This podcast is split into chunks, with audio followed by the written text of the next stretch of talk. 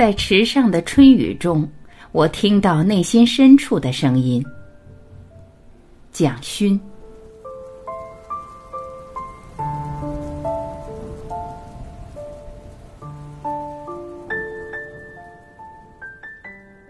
池上那一个春天的雨声中，我听到了自己内在的声音。常常是因为这样的声音，我们会走向那个地方。年轻的时候在巴黎，有时候没有目的，随性依赖心里的声音，随处乱走，在小巷弄中穿来穿去。巴黎古旧缓慢的几个河边社区，总是让我放弃大脑思维，可以漫无目的，任凭身体跟着声音走，跟着气味走。这几年偶然回到巴黎，走着走着，还会听到冥冥中突然兴起的声音，仿佛是自己二十几岁遗留在一个巷弄角落的声音，忘了带走，忘了四十年。走着走着，感觉到那声音愈来愈近，很确定就在面前了。我张开眼睛，看到整面墙上有人写着韩波醉舟的诗句。我们内在都有诗句，藏在很深很深的地方，不是在大脑中。大脑的思维听不见内在的声音，那声音有时候像是藏在心脏中空的地方，在达芬奇说的。被温热的血流充满回荡的中空地方。有时候我也觉得那声音是否也许像是存放在胎儿时的肚脐中心，那个地方出生时一不小心会被剪掉，那很惨，就一辈子不会再听到自己的声音了。听不到那声音，有点像佛经里说的无名吧。像再也打不开的瞳孔，像没有耳膜可以共鸣的听觉，像《红楼梦》里贾宝玉失去了出生时衔在口中的那块玉，他就像失了魂魄、失了灵性，永远与自己身体最深处的声音无缘了。我呆看着巴黎墙上大片工整书写的最舟，想起那个十八岁就把所有诗句都写完了的诗人。在城市资产阶级和知识分子间被捧为天才。然而，天才在城市里仿佛只想活成败俗的丑闻。他让整个城市震撼，他让伦理崩裂溃败。他说要懂得向美致敬。后来，他出走了，流浪漂泊在暗黑的非洲，航海贩卖军火，在陌生的地方得病死去。我听到一个声音说：“诗人在高热的烧肚里胡言一语，望着白日的天空大叫：‘满天繁星，满天繁星。’他或许不是抑郁，而是真的看见了满天繁星吧。”诗句死亡的时刻，天空或许总是有漫天的星辰升起。美丽星辰都是曾经热烈活过的肉体，带着最后一点闪烁余温，升向夜空。我知道，即使是在白日，星辰都在；然而，池上夜晚的星空如此，让我浩叹，无言以对。云流动的声音比水还要轻。你知道吗？为了让稻谷在夜里好好休息，池上许多地区没有路灯，让稻谷休息睡眠，像人睡足了觉才有饱满的身体。因此，几条我最爱的夜里散步的路都没有照明。如果没有云遮挡，抬头时就看到漫天洒开的星斗。大概住一个月，很快就会熟悉不同季节、不同时辰星座升起或沉落的位置。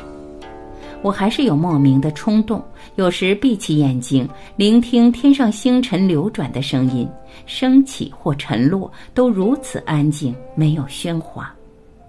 我尝试听更多细微的声音，像庄子说的“天籁”。天籁是大自然里越爱或亲昵的声音吧。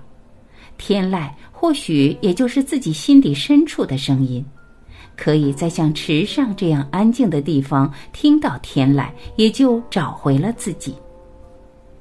池上住到一个月后，就开始向四处去游荡，如果步行，沿着新武吕溪的溪涧峡谷，可以走到这条溪汇入卑南溪的交汇处。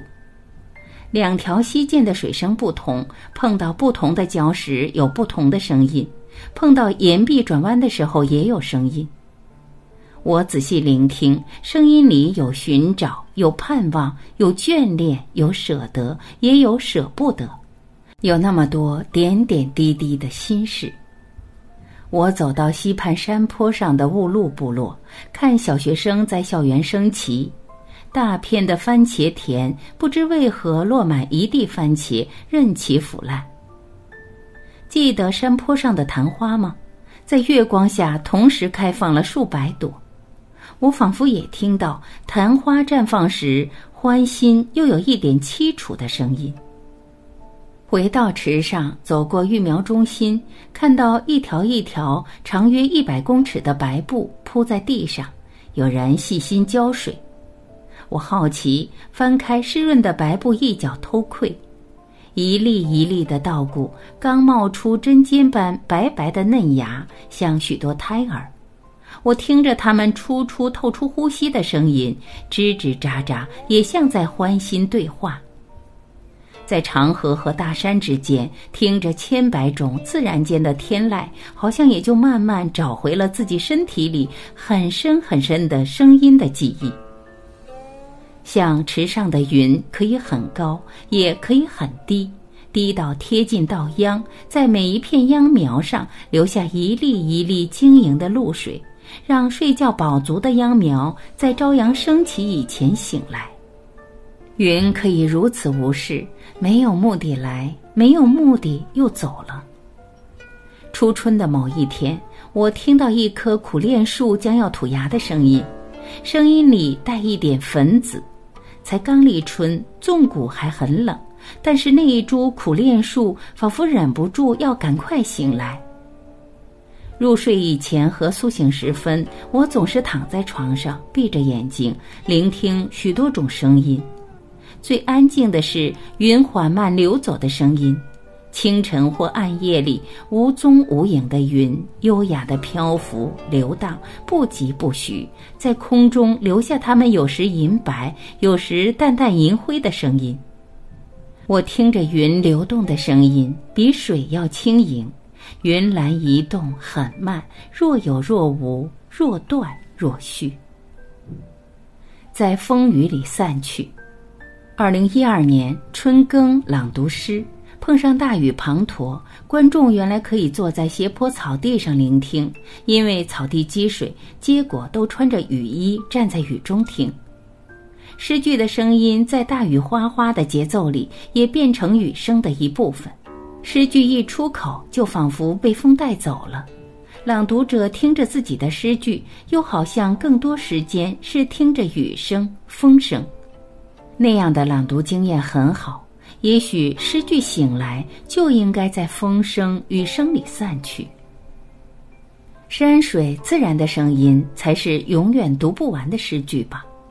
朗读的时候，我背对大坡池，看不见大坡池。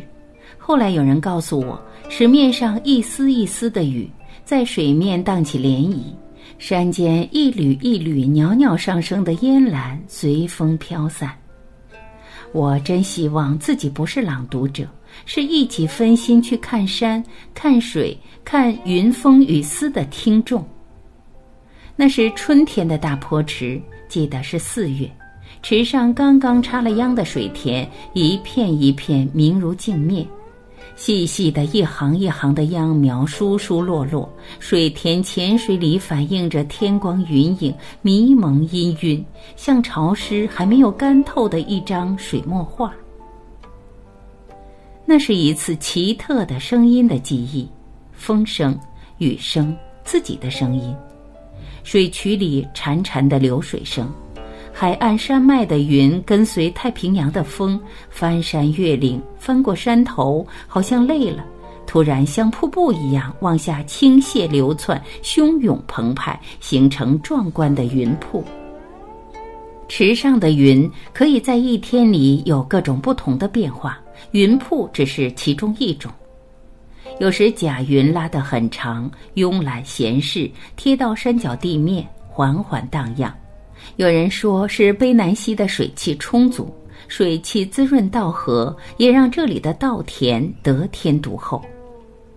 云的瀑布没有水声那么轰鸣喧哗，是很难察觉的声音，是山和烟岚对话的声音，是细细的、轻盈的、缠绵的声音。像耳鬓厮磨，像轻轻撕着棉絮。春天，我像是在池上的土地里听到一种声音，是过了寒冬，春天开始慢慢复活苏醒，一点点骚动、愉悦又很安静的声音，很安静、很内在的声音，不疾不徐，牵引我们到应该去的地方。心里最深处的声音，身体最内在的声音，人生喧哗时听不到的声音。喧嚣躁动沉静下来，当大脑的思维都放弃了操控听觉，听觉回复到最初原始纯粹状态，像胎儿蛰伏在子宫里那么专一、没有被打扰的听觉。那时，你或许就会听到。自己内在最深的地方，有细细的声音升起。